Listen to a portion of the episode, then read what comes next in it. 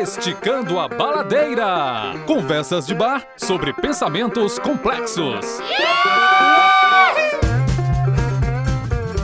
Olá, pessoas, tudo bem? Espero que sim. Eu sou Edmilson Júnior e esse é o Esticando a Baladeira. O Esticando a Baladeira é um podcast onde três professores numa conversa de bar discutem pensamentos complexos na visão do design, da arte, da neurociência e da semiótica. Esticar a baladeira aqui no Ceará é uma expressão que para o resto do país pode ser entendido como forçar a barra. É o que a gente faz de melhor. Esticamos o assunto para além da sala de aula, tentando explorar elementos do processo criativo. Estamos aqui hoje com os professores Diego Marques. Tudo bom, Diego? Edmilson Júnior, professor, uma satisfação indizível, né? Ter a cadeira pré, próximo, próximo. As, de vocês. Está aqui, Está junto, né? Ter as cadeiras é, saldos, né? Com o coração aberto também ao homem da edição confortável aqui, né? O nosso Elton Bastos. É uma satisfação, mais uma vez, compartilhar com vocês aqui. Amém, amém, amém. É amém. bom ver sua efusividade, Diego. efusividade. E essa risadinha gostosa é do professor Jorge Godoy. Ai, seus ouvidos que são muito gentis, Ed. E insightei a todos, não é mesmo? Então, a ideia que habita em mim saúda a ideia que habita em vocês, meus camaradas. Maravilhoso. Gente, somos todos muito bem-vindos aqui nesse momento de mais uma gravação do Esticando a Baladeira. Olha, eu acho que a gente já pode começar indo para o nosso primeiro quadro. Puxando a liga. O primeiro movimento da baladeira. O que é o puxa-liga, Jorge? O puxa-liga, Ed, nada mais é do que um momento, uma espécie de aquecimento que a gente tem aqui, que é, é, algum de nós traz alguma coisa que incomodou, que segundo você e o Diego exploraram bem no, no primeiro episódio, nos irritou de alguma forma, nos irritou positivamente ou negativamente. A gente pega isso, traz para nossa roda e tentamos forçar a barra com os nossos autores de, de estimação. Hum, eu acho que isso foi uma indireta. Tentando encontrar conexões. Tá, e o que vocês trouxeram pra gente hoje, então? Pra gente dar essa puxada na liga. Vamos lá, professor Diego. É, esqueci, professor. o, o, cachorro, né, mordeu, né? Eu ia trazer mais.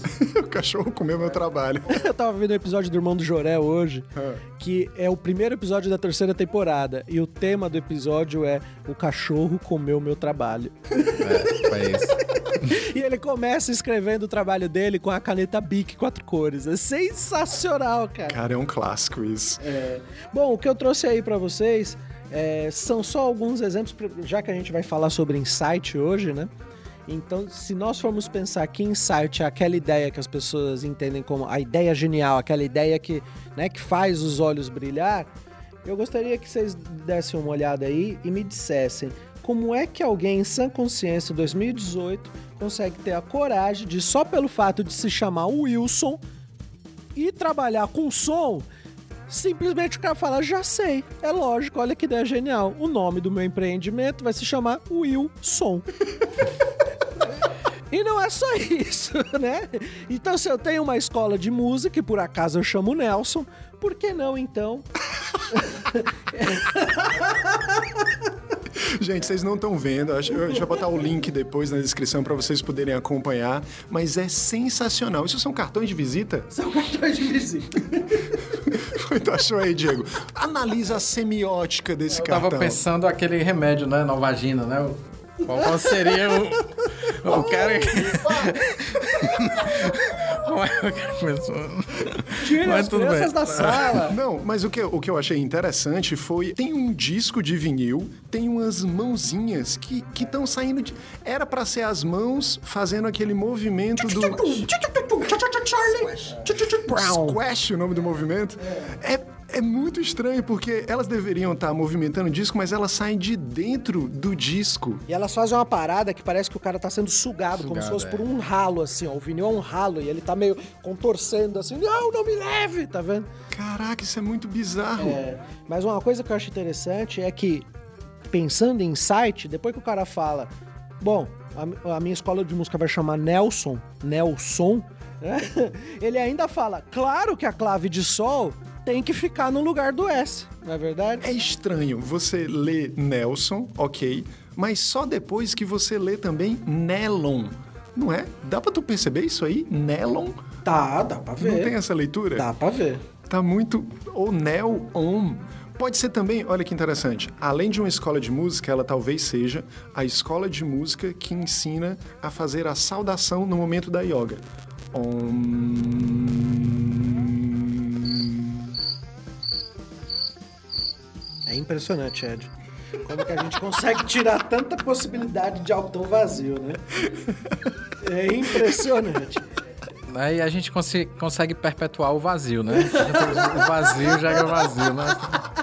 Fica, acho que, né? Eu, é, É tipo aquela história, o que é o que é, que quanto mais você tira, maior fica. O vazio. o buraco. O buraco. Buraco. É isso vazio, aí. é. É, Faz perpetuar sentido. o vazio. Acho que a gente é muito bom nisso. A gente devia investir, né? Eu tenho a sensação que a gente já pode passar disso. a gente já pode mudar de quadro. Né, Bom, Nenhum autor sobreviveria a alguma conexão com ele. esse foi Eu achei legal, viu, professor Jorge? Gostei do Wilson. Gostei. e do Nelson. E do Nelson. E, da, e do, do negócio da, do Neon e da. Do, do, do xamã aí, não sei o quê. Do, do xamã. Yoga com xamanismo. Nossa, é muita forçação. Depois desse primeiro movimento, eu acho que a gente pode passar para o miro alvo, então, né? Bora. Vamos para o nosso tema principal, mas antes, um aviso. Cuidado, você está na zona de forçação. Sabemos que os autores ou assuntos discutidos a seguir não têm a relação que criamos, mas a ideia é justamente essa.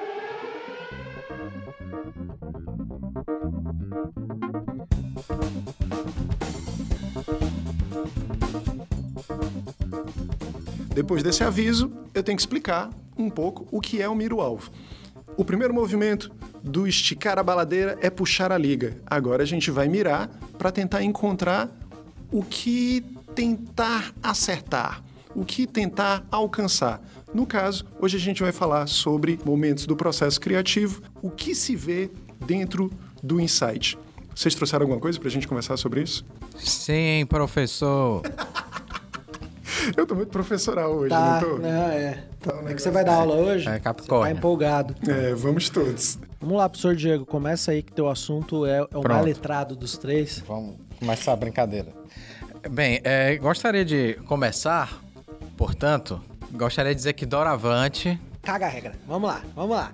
Vamos não lá. falarei mais de Pans. Buzzwords acadêmicos. Uma metralhadora. Todavia, entretanto, data venha, vambora. Falei de propósito, sabe? Só pra frescar. Mas, é, de agora em diante, Vai, Trivinho. doravante, Vai. né? É, não falarei mais de Pance nem de Delize. Este episódio não possui Percy ou Delize. Porque há um bullying aqui pra vocês que né, não conseguem, né, não, não veem os bastidores. É, porque até o nosso né, amigo Elton, da edição redonda, fresca comigo, né? Porque eu tava falando em demasia de Puss e Deleuze. Então, hoje, né, vou falar de outras, outras coleguinhas, né? Então, vou falar do ponto de vista da neurobiologia e da neurociência, certo? Certo, tudo bem. Vou brincar com Damasio, vou brincar com Xangue e vou brincar com Mix, né? Não, não, não, não, não.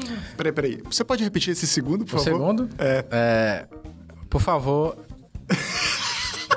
há bastante atenção no final. Xangue. Ele é chinês?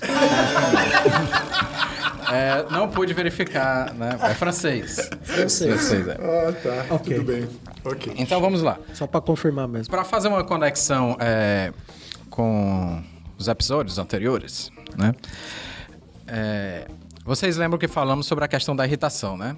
E de como a irritação é importante para o processo criativo, né? A gente discutiu sobre o problema. Isso, né? A irritação é, vai nos tirar do lugar, é, vai mobilizar a percepção e vai nos fazer perceber diferente, vai nos colocar em outro lugar. Né? Ela, ela vai, de certa forma, alimentar nossa mente com outros tipos é, de percepções, de informações. Então, esse momento é um momento muito importante, né? É o momento de ficar puto. Né? É o que vai nos fazer buscar novas conexões. É o que, no- é o que vai nos fazer pensar diferente Se invocar. se invocar, né? Isso é importante. É esse momento que vai gerar um conflito na mente, né? É um primeiro momento que é importante. No entanto, é, é interessante, é, do ponto de vista das ciências cognitivas, você ter uma certa coexistência na mente. Ao mesmo tempo que você vai ter uma mente em conflito, uma mente irritada e alegre. Uma mente irritada e feliz. Porque a, a alegria, ela vai possibilitar você vislumbrar ideias que estão submersas na sua mente, né? Ela vai mexer com uma parte do cérebro que se chama o símbolo anterior, né? E o que é que é... Desculpa, símbolo anterior? Anterior, é uma, é uma parte, né? O que, o que é que, como é que funciona essa parte do cérebro? Ela, ela é como se fosse a ONU, né? Ela é responsável por organizar... Os, é, cada parte do cérebro tem uma determinada função. Então, ela vai ter que organizar essas partes do cérebro. Ela, ela é uma, uma espécie de gerenciadora de conflitos, né? Então imagine que você tem várias vozes no seu cérebro dando diversos tipos de opiniões, né? É tipo aquele filme do. do como é? Da, da Divertidamente. É, tem várias. Aí ela faz a, o gerenciamento, né? E aí você tem é, ideias óbvias, né? Uhum. Imagine. Tipo Wilson. É, é, tipo Wilson, né? Tá certo. Imagine o seguinte, é, vocês lembram daquelas, é, daquele episódio do, é, do Pateta, né? Que tinham os... O Pateta O pedestre. demônio, Ah, tem um demônio no, no ouvido do cara dizendo, fale isso, né? Então pronto, é como se fossem as ideias óbvias, né? Essas ideias óbvias é como se fossem os eleitores do você sabe quem, né? As respostas simples para determinadas coisas, né? Nós Tá temos certo. isso na nossa mente, né? As respostas simples para determinadas coisas. Você tem um problema e as respostas simples, elas querem, chama eu, chama eu, né? Chama eu, fica na sua mente. Então você tá me dizendo que as respostas simples são as primeiras. São as primeiras. E Tá elas certo. ficam dizendo, chama eu, chama eu, né? Olha eu aqui, né? Aí o, o, o que é que esse símbolo anterior, se você tiver alegre, faz? Fica na tua aí, doidinho. né? É, parece aquele, aquele rei espanhol, né? Por que não te calas? né? É como se ele falasse isso para o eleitor do você sabe quem. Ou como diria, ou para o próprio, ou né? como diria, ou como diria Romário, né? O, o Pelé calado é um É poeta. o poeta, né? então, assim, quanto mais é, alegre você tá, por isso que o humor é interessante, por isso que as pessoas mais criativas são bem-humoradas, né? Uhum. Porque aí, se você tá com bem humor, você consegue ter o foco pra pegar, por assim dizer, a ideia pelo rabo. No Tá bom certo. sentido. Caralho, que né? massa. É, Aí, Diego, é. A sensação que eu tenho quando você diz alegre é lembrar de estar bem. estar bem. Eu tô certo em pensar É, assim? por- é, você tá com um bom humor, né? É, quando, é como você diz, ah, eu tô de boa hoje. Isso. Hoje eu acordei Isso. legal. Você tem, é, é, quando você tá com essas emoções positivas, as suas paisagens mentais são mais amplas. Uhum. E como elas são mais amplas, você tem mais possibilidades de combinar ideias. Mas o que você tá falando então é que, de, de alguma forma, você tá dizendo pra gente que estar alegre, é, neurologicamente falando, quimicamente falando praticamente, é, é mais interessante para ter ideias criativas. Não tem nada a ver com filosofia de vida, com, com, com formas de encarar o mundo. Você tá falando que eu, estando mais alegre, fatalmente eu vou conseguir acessar É, essas esse, do ideias ponto de vista melhores. das neurociências, sim. Caraca, isso é muito bom, mas ao mesmo tempo, isso me faz pensar na questão de como estar alegre. É possível, não sei se isso existe nas pesquisas que você fez, esse estar alegre ser induzido?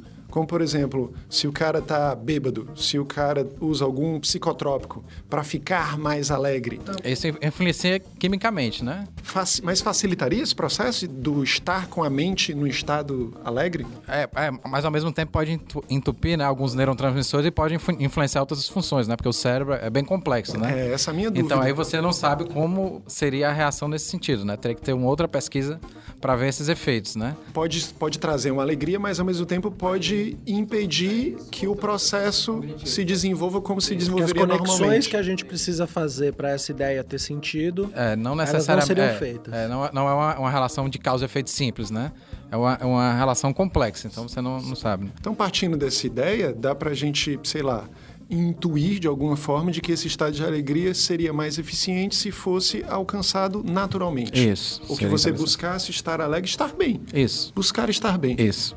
É, sua paisagem mental seria mais ampla, você teria um foco melhor para retardar as ideias retardadas, né? Que, que queriam Aham. surgir. E aí você consegue pegar as ideias né, mais invulgares pelo rabo e não deixar ela fugir. Opa, tá aqui ela. Segura a então ideia. eu não quero estar aqui Segura fazendo e, e grava logo, porque senão você esquece. uma conexão muito simples. Mas você está me dizendo que essas pessoas que talvez tenham preferências políticas desfavoráveis a, a, a alegria do mundo, você tá querendo dizer então que essas pessoas são mais tristes. Exatamente. Nessa, dá, dá para chegar nesse ponto de falar? É, tem tudo a ver. Tem tudo a ver. Tem tudo a ver. Tem tudo a ver. Caraca, é assustador. A pessoa perde o brilho da vida. Exatamente. Ela não enxerga mais passarinhos cantando. E ela entende que a solução é: já que eu não sou feliz, por que raio os outros querem? E, E- faz e- todo e- sentido E tem uma isso. pesquisa que diz: quando você tem uma boa ideia, você sente um prazer similar ao orgasmo. Assim, quando você tem uma boa ideia. aham. Então faz todo sentido que esses caras sejam revoltados. Entendeu? Por quê? Porque eles não têm boas ideias. Sim. Eles não transam mentalmente. É por isso que eles querem matar todo mundo. Caraca! Tô batendo aqui no interlagos. Momento explosão de cabeça. Fode meu ouvido. Genial! Cara, em algum momento, então, a gente é, consegue perceber diante de uma pessoa que se comporta dessa forma, que se deixa levar por, por as ideias mais simples, talvez uma certa tristeza. É como você vê aquele cara de, pô, esse cara é meio pra baixo, esse cara é sempre tão. E ao mesmo tempo. ele- Reclamão. é, ele reclama. E ao mesmo tempo ele é meio. Como é que. Que palavra Passivo? é essa? Passivo. Falta alegria, falta alegria. Faltam boas ideias, talvez. O cara triste talvez não tenha ideias muito boas. Posso tentar amarrar com, com, com, com uma coisa que eu traria? Você ainda vai terminar esse pensamento aí?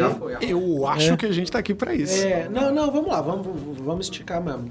É, eu, já ia trazer um exemplo que eu acho muito curioso, que pela ótica do design thinking, então a gente está numa etapa que seria a da ideação, né? Então vamos pensar que nós estamos tentando gerar ideias, a gente está tentando ter o grande insight que vai resolver, ou pelo menos que vai dar o pontapé inicial para a gente começar a resolver os problemas que a gente discutiu nos episódios anteriores, né? É, um dos gurus do design thinking, thinking e coisa do tipo é o Tim Brown. Mas, desculpa, né? Meu inglês texano. É, Não, mas eu, eu lembrei da linguinha do primeiro episódio. até cuspindo. Eu, meu lem- nome. eu- eu Desculpa. lembrei do Xangu. Xangu. Agora, É, é, é verdade. é. Cada um tem, tem a língua que merece, né? Tá que pariu. Bom, é, e aí o que que acontece? No design, esse design aí... que eu me nego a falar agora. Design é design, acabou. É... É, o Tim Brown é lembrado, né? Mas o sócio dele é o Paul Bennett. E esse Paul Bennett, ele entra nas letras miúdas no livro do Tim Brown, que todo mundo em Deus e tal. E, e tem uma palestra do Paul Bennett no, no TED, só dele. Aí fala, vamos deixar o cara falar. E aí é muito louco que ele fala que os melhores trabalhos que eles têm, então pensem que o cara vai no TED, quer dizer, é uma, é, é um, é uma reunião das melhores mentes pensantes que estão inovando em prol do- da humanidade, vamos pensar que essa é a proposta do TED. É uma distribuição ou divulgação de conhecimento, né? Tem um Isso, foco De nisso. conhecimentos prósperos, né? É, de conhecimento- ligados ao futuro, à inovação. Isso.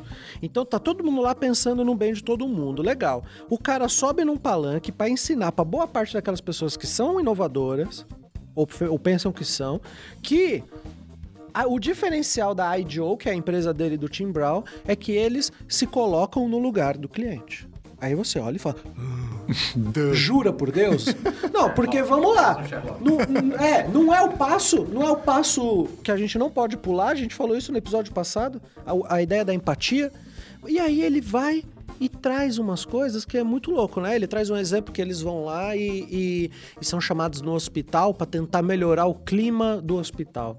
Os pacientes que estão no hospital estão muito, eh, eles são, ficam muito tristes, eh, porra, né? Eles estão doentes. Mas, mas fora isso, como é que eu consigo melhorar? O que, que eles fazem? Um dos designers pega uma câmera e deita na cama. Como um paciente faz. E quando ele deita, ele fala: normalmente por quantas horas um paciente fica deitado nessa cama? O tempo inteiro. Muitos deles não conseguem sequer se levantar. Nossa. E tá bom, e qual é a paisagem que ele vê? Um teto paia, cara. É um teto todo, todo. Nada a ver. E aí ele olha e fala assim: o que a gente precisa. A primeira coisa que a gente precisa fazer é melhorar o horizonte que esse cara tem que olhar. Ele tá o tempo inteiro olhando para refletores feios, tetos com aquelas placas de gesso escrota, sabe? E aí eles começam a conversar com as enfermeiras e as enfermeiras, por conta própria, começam a redecorar os quartos, colocam uma lousa para quem passar por lá deixar recados para pessoa e por aí vai. É uma decisão muito simples e ele se colocou no lugar da pessoa. Logo depois ele traz um exemplo que eles precisavam desenvolver algum produto que facilitasse a organização de coisas de crianças. Hum. E quem pediu isso foi a IKEA, que é a, a IKEA, a IKEA, IKEA, que é uma marca bem famosa de, sim, de, sim. De móveis e tal. O, seria o equivalente nosso aqui a Talkstock? É, acho que, que, sim. Eles têm um foco em você faz, você monta o seu isso, próprio móvel. você mesmo monta.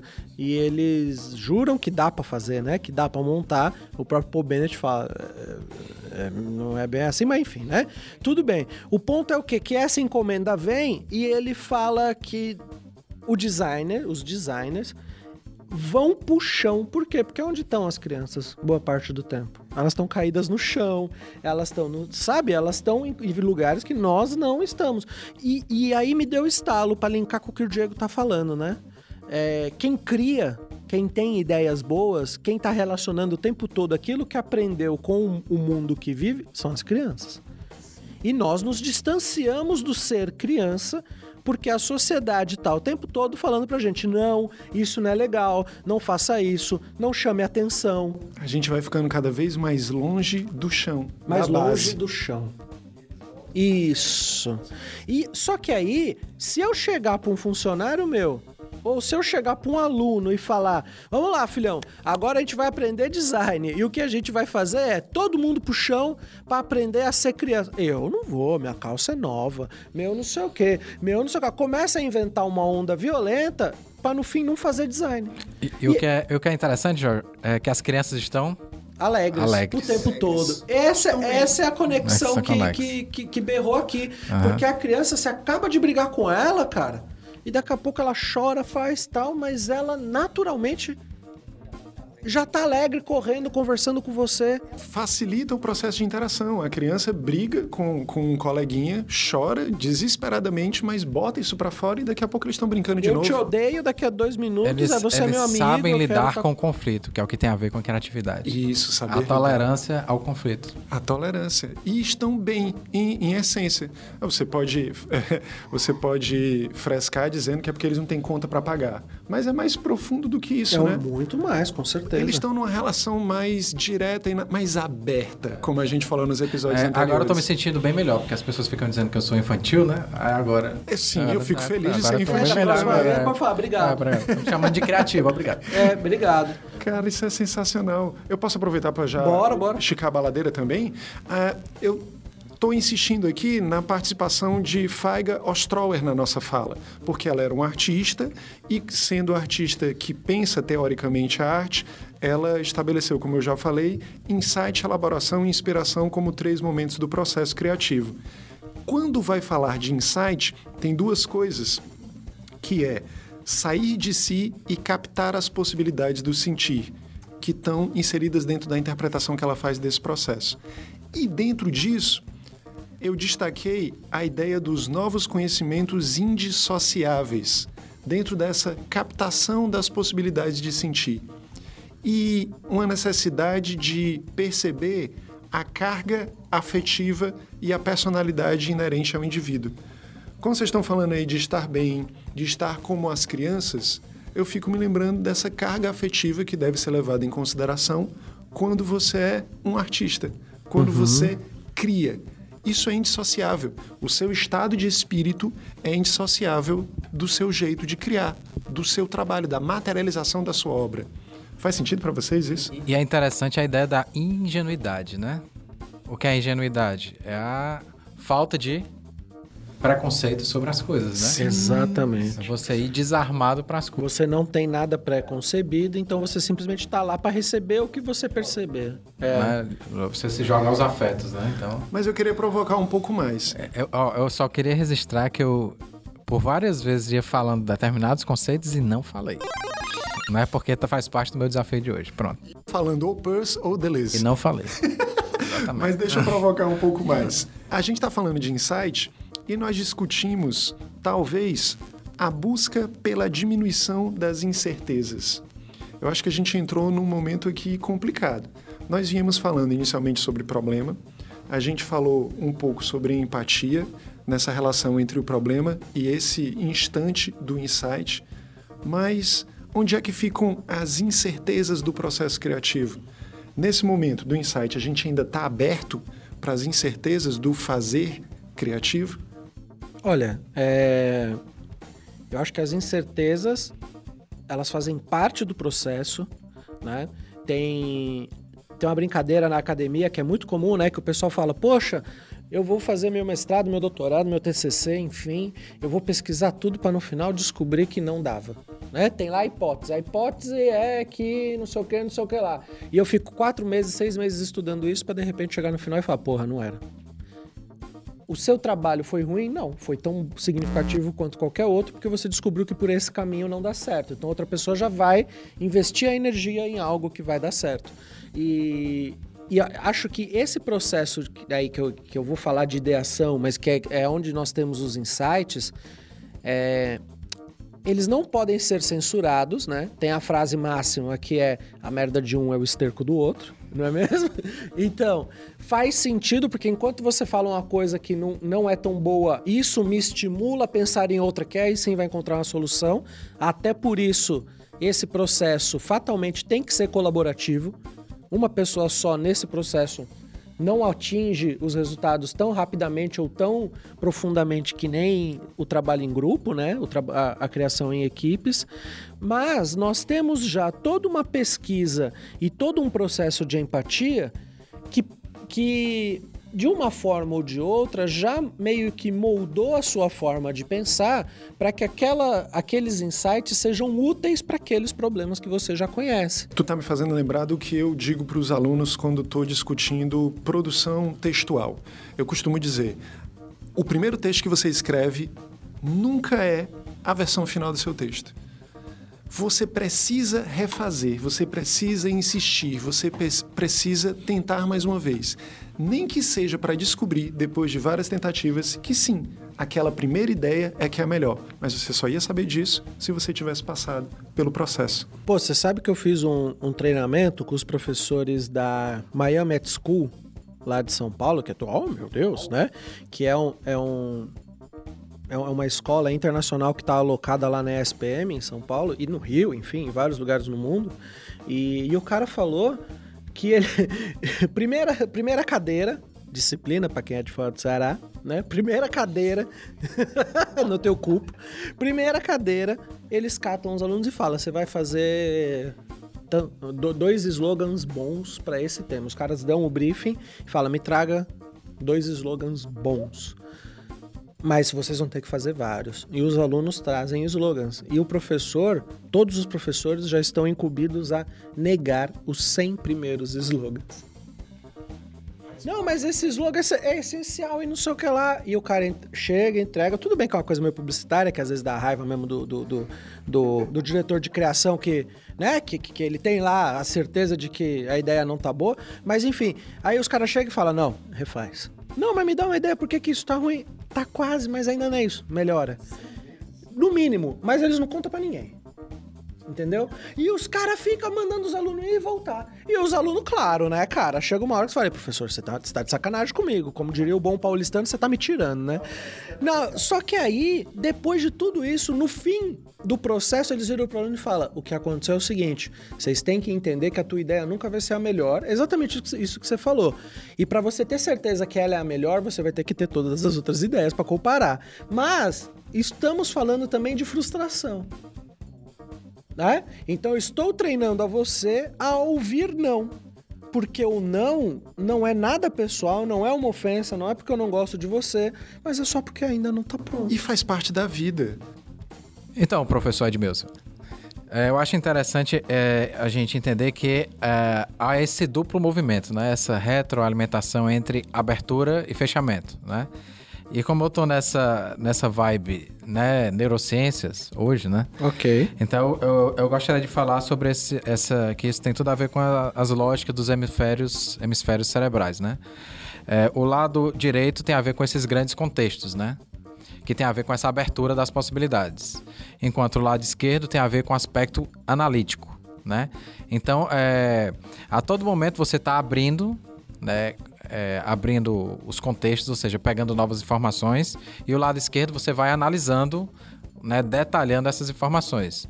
Então, é, jogar com esses né, dois lados do cérebro, forçá-los a todo momento é importante para o processo criativo, né? Então, é, eu acho que é interessante a todo momento esse movimento de abertura e fechamento. Abertura para o contexto, análise. Abertura para o contexto, análise, né? Dentro do processo criativo. Né? é, se deixar, a gente retorna, né? Se deixar afetar e a partir dessas afetações elaborar Analisar. materializações, criações, é o processo se realizando. Isso, é, abertura, rigor. Abertura, rigor, né? né? Não, não também ser uma, um samba de crioulo doido, né? Crioulo doido assim. eu, eu acho que faz muito sentido para mim também. Eu acho também que nós começamos a nos encaminhar aqui para o nosso próximo quadro. Onde foi que pegou? É o terceiro movimento do Esticada Baladeira, depois que a gente puxou a liga, mirou o alvo, nós chegamos no onde foi que pegou. Para onde será que a gente foi com essa discussão até agora? Alguém quer começar tentando aí é. criar uma relação a partir Bom, do que a gente viu? O, o que eu percebi aí, né, é que falamos de, de insight, como ter insight, e, e aí inegável então que quanto mais abertos para o mundo, quanto mais generoso for o nosso olhar, quanto mais. Porque generosidade eu também acredito que tem a ver com alegria. Né? Muito difícil nós sermos generosos, generosos com alguém se estivermos puto, né?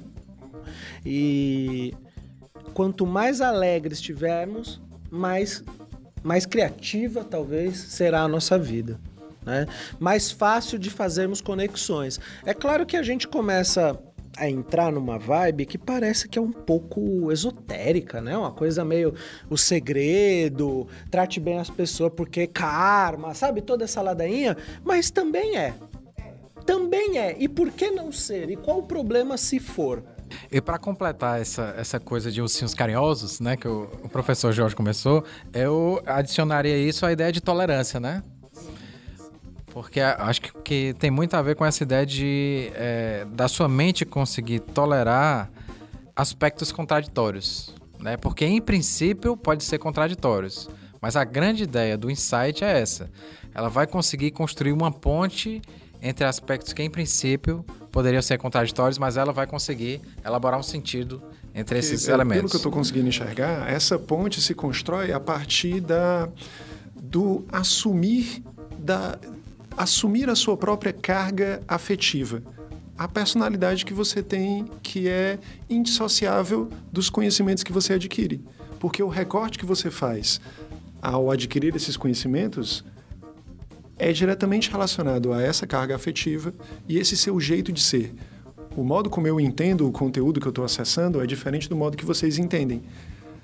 E esse jeito de ser não sendo mais. Não sendo mais. Se reconstruindo. Se, se reconstruindo constantemente. Eu achei bonito. Porra! A gente tá cada vez mais filosófico, poeta e. E afiados. Mas só uma última questão. Eu acredito que nós exploramos bem o tema, nós é, nadamos um pouco nesse lago que discute o insight, mas ficou faltando. Nessa pororoca, nessa união de águas diferentes. Nossa, aí. eu tava vendo um, um, lago plácido e de repente se transforma numa pororoca, aquela rama de peixe, aquela. Borbulhante, aquele marrom misturando no verde. Mas acho que vale a pena a gente acho tratar. Ficou meio escatológico, né? eu acho que vale a pena também a gente tentar traçar não necessariamente definições, mas amarrações do que nós acreditamos que seja insight. Vamos lá.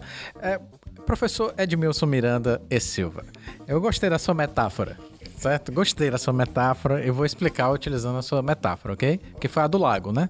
Vamos imaginar que a nossa consciência é um lago, né? Então, está lá o lago e o que está na sua consciência é, vamos dizer que são os peixinhos, né? Então, são os predicados que estão tá na sua consciência. Então, você tem um determinado problema que vai começar a movimentar os peixinhos. Então, o que, que seria o insight? Você tem a mente não controlada, né? A mente não controlada é as profundezas do lago que você não consegue ver. São, é o seu inconsciente.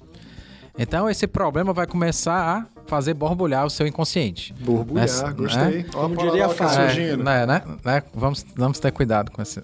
Eu não falei isso. Borbulhas da amor. Vamos lá. Aí, então o que é que acontece? Esse é, problema que vai fazer borbulhar esse consciente vai começar a fazer associações não controladas. Quando essas associações não controladas é, começarem a fervilhar e achar que tem uma solução para esse problema, o que é que acontece? Vup, a mente joga para o laguinho da consciência a solução. Aquele Puf, aí aparece. E aí, como é que a mente funciona? Ela funciona como recompensa. Quando você. é, quando a ideia aparece e a sua mente vê que, que você teve a ideia, ela joga uma recompensazinha, um neurotransmissor que deixa você feliz. Ah, tive uma ideia. É por isso que quando você tem um insight, você fica todo feliz, né? Todo besta. É a recompensa do seu cérebro. Ah, você teve a ideia? Tá aqui um biscoitinho pra você. Muito bem. Muito bem. Ô, Diego, mas aí você tá falando isso daí e me tirou uma dúvida. Uma pessoa que tem uma ideia, isso é uma ideia de verdade ou qualquer ideia? O que eu quero dizer é assim, o Wilson, ele teve essa recompensa? Provavelmente não, né? Né? Isso aí é quando há uma associação não controlada e tal. E aí, pra esse problema, né? E, buf, É na hora realmente que você tem É. total competência pra gritar um eureka. É, exatamente. Você Ufa, aí caraca, é quando agora... aquele negócio que você fica todo arrepiado. Isso. E, isso, né? Porque aí o cérebro deu a recompensa. A gente está falando do insight. Exatamente. E quando a gente tenta lembrar aqui das boas ideias que tivemos, muito provavelmente foi isso, né? Pelo menos quando eu lembro, pô, tive uma ideia. A sensação que eu tenho é essa, de empolgação. Eu me sinto bem, eu me sinto feliz.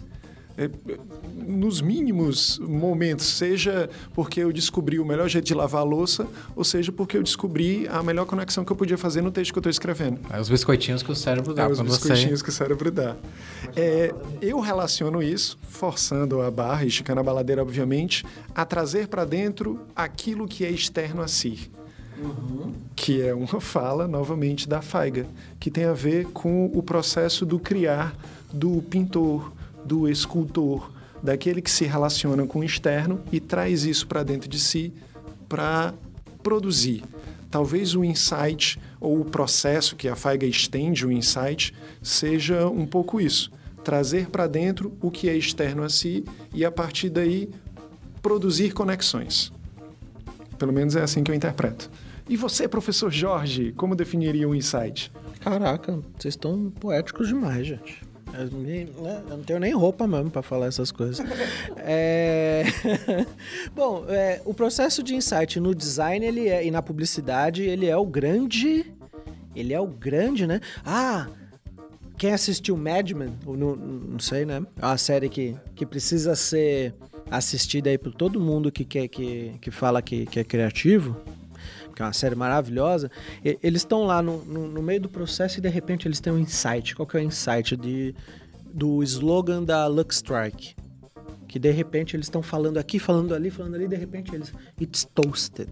E de repente, para eles, vira aquela coisa e vem aquele logo maravilhoso que é o, o, cigarro visto de frente, né? Aquele círculo vermelho e tem aquela. Então é um cigarro visto de frente. Eles fecham logo, slogan, no insight. Nossa, esses caras são geniais. Bobagem, porque no próprio episódio mostra que esses caras estavam atormentados de não conseguir encontrar uma solução. Eles estavam irritadíssimos, eles estavam ali. Então, há muito tempo falando: eu preciso resolver isso, eu preciso resolver isso, tem que ser isso, tem que ser isso. Isso não resolve, isso não cumpre, eu ainda não tenho, né? Então, percebem que eles não haviam fechado um slogan para sintetizar o que a gente chama aí de conceito criativo, mas eles já sabiam quais eram as palavras-chave, quais eram os requisitos mínimos para aquele conceito resolver aquele problema de comunicação. Eles tinham tudo que precisava já dentro da cabeça e entre eles. Mas eles ainda não tinham conseguido resumir tudo em poucas ideias. Então, quando o cara tem a ideia, fala: Nossa, esse cara é um gênio, esse cara não sei o que. lá." Tudo bem, não vou desmerecer a genialidade dele. Mas o que é interessante é: o que eu penso que seja o insight é essa resposta que nós estávamos há tanto tempo procurando. É o resultado do processo. Eu, é, eu acho que do processo criativo, não sei se é o resultado final, mas vamos pensar. De um processo. É, eu acho que é o primeiro funil.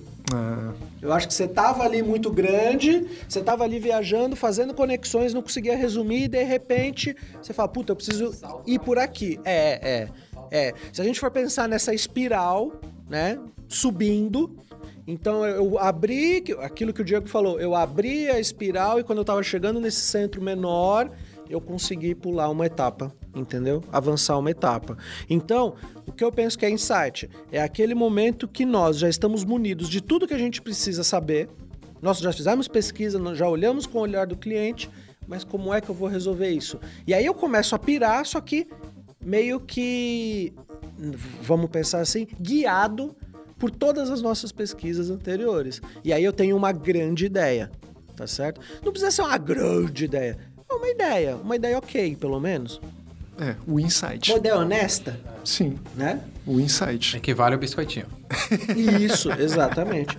E parece que esse bi- biscoitinho é muito mais gostoso porque a gente ficou a, sei lá, né? Não sei quanto tempo passando fome, né? Muito tempo preparando o biscoito, esperando Isso. o bicho lá. E, E aí, e a fome é o melhor. o melhor tempero. juntou a fome com a vontade de comer. É, conseguimos entender então que insight é o melhor biscoito que nós podemos ter. gente, eu acho que a gente já pode se despedir agora. Acho que aí depois dessa, sim. É isso aí, foi uma satisfação mais uma vez, né? Estar com vocês. É, bons ventos os levem, né? E um abraço a todos. Eu fecho da mesma maneira que eu comecei, então em insight a todos, ok? Muito obrigado novamente por estarem comigo nesse dia ensolarado e maravilhoso e até o próximo episódio. E é isso aí, gente. Você que nos ouve, para onde acha que nós fomos? Continua a conversa com a gente. Segue a gente nas redes sociais ou manda e-mail para contato@esticandoabaladeira.com.br. É isso aí. Um beijo no coração de todos. Adeus e obrigado pelos peixes.